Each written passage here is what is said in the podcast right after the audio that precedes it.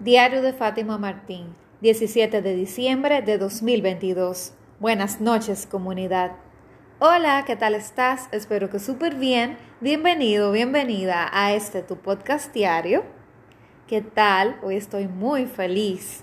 Me siento un poquito cansada porque me dormí muy tarde, me levanté temprano, pero estoy feliz porque estoy haciendo cosas que me gustan y realmente cuando uno quiere aprovechar el tiempo, tiene que, que dormir menos para poder hacer más. Entonces, por eso estoy así. Pero hoy vamos a ver si me acuesto un poquito más temprano para descansar un poquito más. Pero he vivido cosas tan lindas, wow, que, bueno, que no voy a, a dejar el podcast para eso solamente, ¿verdad? Pero sí vamos a hablar brevemente, te voy a mencionar un poquito. Ayer te decía que estaba, estoy en un retiro, entre comillas, conmigo misma. No es espiritual ni nada, simplemente me fui de fin de semana a estar conmigo, a pasar tiempo en soledad. Tenía muchísimo tiempo que no conectaba conmigo misma, sola. O sea, siempre estaba en mi casa con mi familia. Y luego de la pandemia, pues eh, casi nadie sale. Yo misma trabajo remoto y, e independientemente, siempre hay por lo menos una persona en la casa, muy difícil que todos salgamos o que me dejen sola. Entonces, cada vez es como más difícil. Y yo, yo tengo una dualidad, porque yo por un lado tengo una parte muy sociable, que le gusta recargarse hablando con personas y socializando. De vez en cuando, ahora en la pandemia soy menos sociable, pero realmente tengo una parte muy sociable pero hay otra que se recarga estando en soledad. Yo no me recargo eh, estando con personas durante demasiado tiempo. Hay veces que sí, que estoy muy sociable y me recargo estando con personas. Pero si tengo una sobreexposición con las personas, pues ahí necesito la soledad y me da el efecto contrario. O sea, que tiene que ser como que en su justa medida. Me he ido dando cuenta con el tiempo que si estoy demasiado en soledad no me siento bien porque hay una parte de mí que le falta sociabilizar. Pero si sociabilizo demasiado, pierdo tiempo de estar conmigo y eso me, me resiento. O sea, tengo esa, esa parte de que necesito como estar mucho en soledad, pero también tener mis tiempos para recargarme con amigos. Y eso está perfecto. Y qué bueno que lo puedo ver, porque antes yo pensaba que tenía que estar con otras personas y que cuando no me sentía bien eh, estando con otras personas era porque había algo mal en mí. Y no es así, sino que quizás había estado tanto con otras personas que no tenía tiempo yo de estar conmigo, ni de pensar, ni de ser. Y la mente, bueno, la mente no, porque la mente no le va a importar. El corazón me decía que yo necesitaba estar conmigo para escuchar mis pensamientos y cuestionarme cosas y no me lo permitía porque me daba miedo ver qué podía encontrar yo ahí. Eso ya yo lo he explicado. Entonces ahora yo estoy sola. Es una soledad buscada, es una soledad, eh, no la soledad que pintan en las películas de que hay pobrecita, no. Es una soledad que te, que te hace crecer, es una soledad que te acompaña, porque te acompañas tú mismo. Y al final tú no estás solo, porque tú siempre estás contigo y tú debes de ser tu mejor compañía, ¿ok? Y he, visto tantas cosas en estos, bueno, en este día y pico. he visto lugares que no había visto, que pasaba en vehículo, pero no me había detenido a caminar. Y al caminar a pies es totalmente diferente lo que se ve, lo que se siente, lo que se huele, lo que se percibe. Y estoy en contacto también con algo que amo enormemente, que es el mar. Y aún no me puedo bañar, pero por lo menos lo puedo ver, lo puedo oler y hasta me puede caer un poco el salitre encima a veces. Y eso me carga, me, me rellena, me, me, me da mucha carga porque la naturaleza me carga, la verdad. Es así, yo te lo había comentado hace unos días. Nosotros somos parte del universo y necesitamos de la naturaleza. La naturaleza es nuestra nosotros somos hijos de ella, mejor dicho. Iba a decir nuestra hermana, pero somos hijos de la naturaleza. Y la necesitamos tanto como ella nosotros. Aunque de todas maneras, si nosotros no existimos, ella va a seguir. O sea que ella de todas maneras va a seguir. Y nosotros somos realmente los que al final estamos haciendo daño a ella. Pero la cosa es que nosotros sí la necesitamos a ella 100%, porque si no, no somos nada. Ojalá la humanidad se logre dar cuenta de esto eh, antes de que sea muy tarde.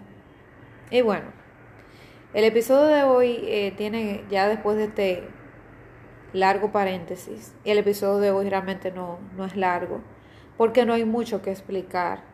Y es que las crisis existenciales son sumamente importantes. Yo te había comentado en algún momento del podcast sobre mi primera crisis existencial, que fue a mitad de mis 20.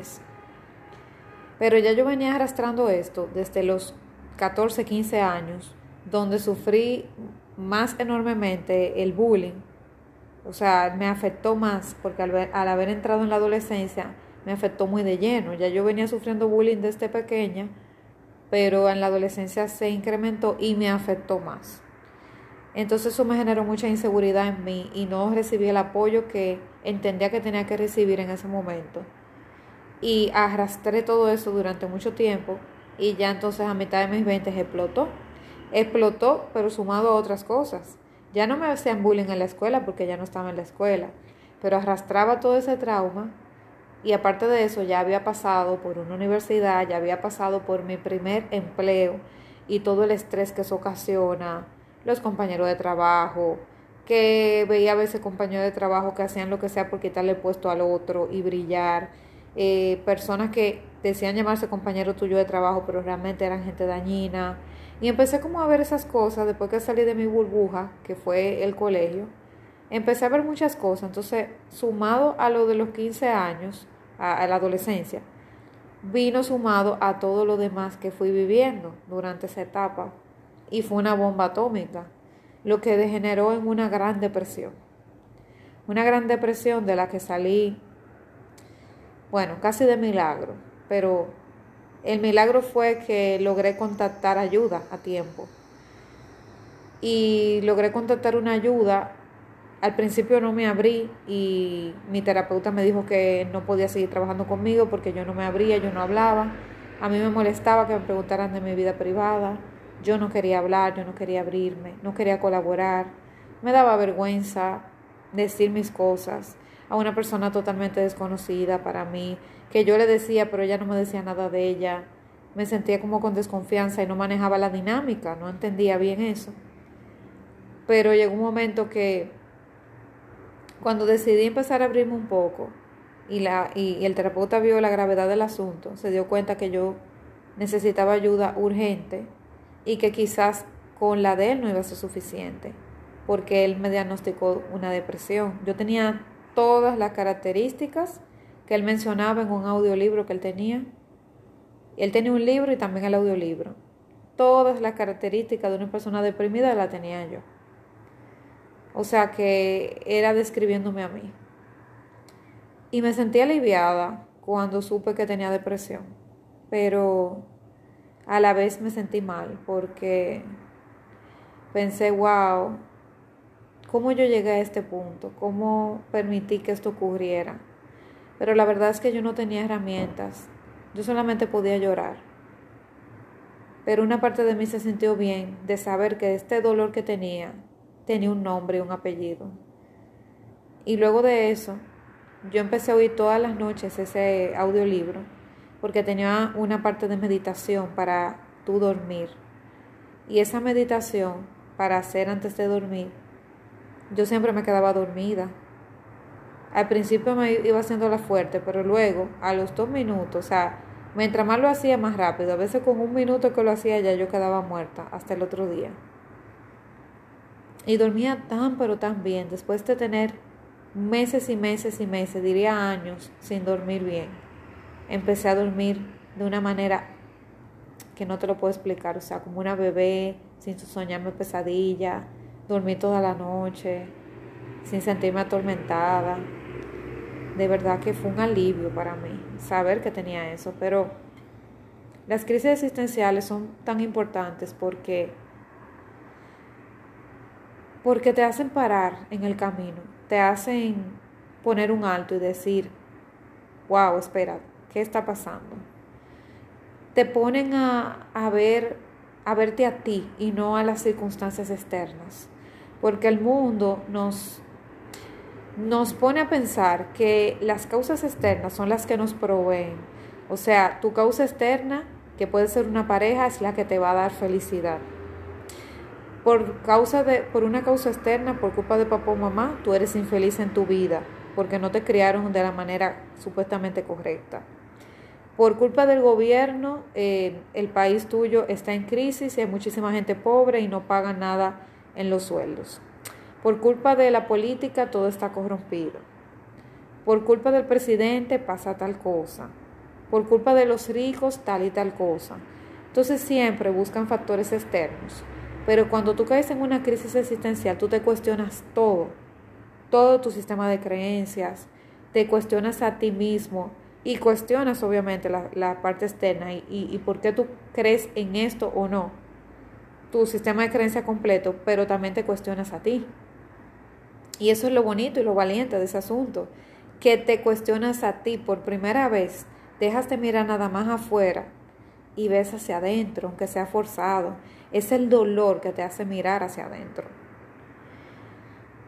Y, y es muy doloroso, yo lo sé, yo que he pasado más de una vez por esto, pero por lo menos te vas dando cuenta de que el mundo no es solamente lo de allá afuera y yo, sino que tú eres parte de ese universo, que los, los factores externos también están dentro de tu interior, que las personas son espejos tuyos, que tú puedes tener control interno de cambiar tu vida y tu destino y que las, los factores externos no son los que deben determinar lo que tú haces o cómo tú te sientes o quién tú eres. Tú le das el valor que tú consideres a las cosas externas.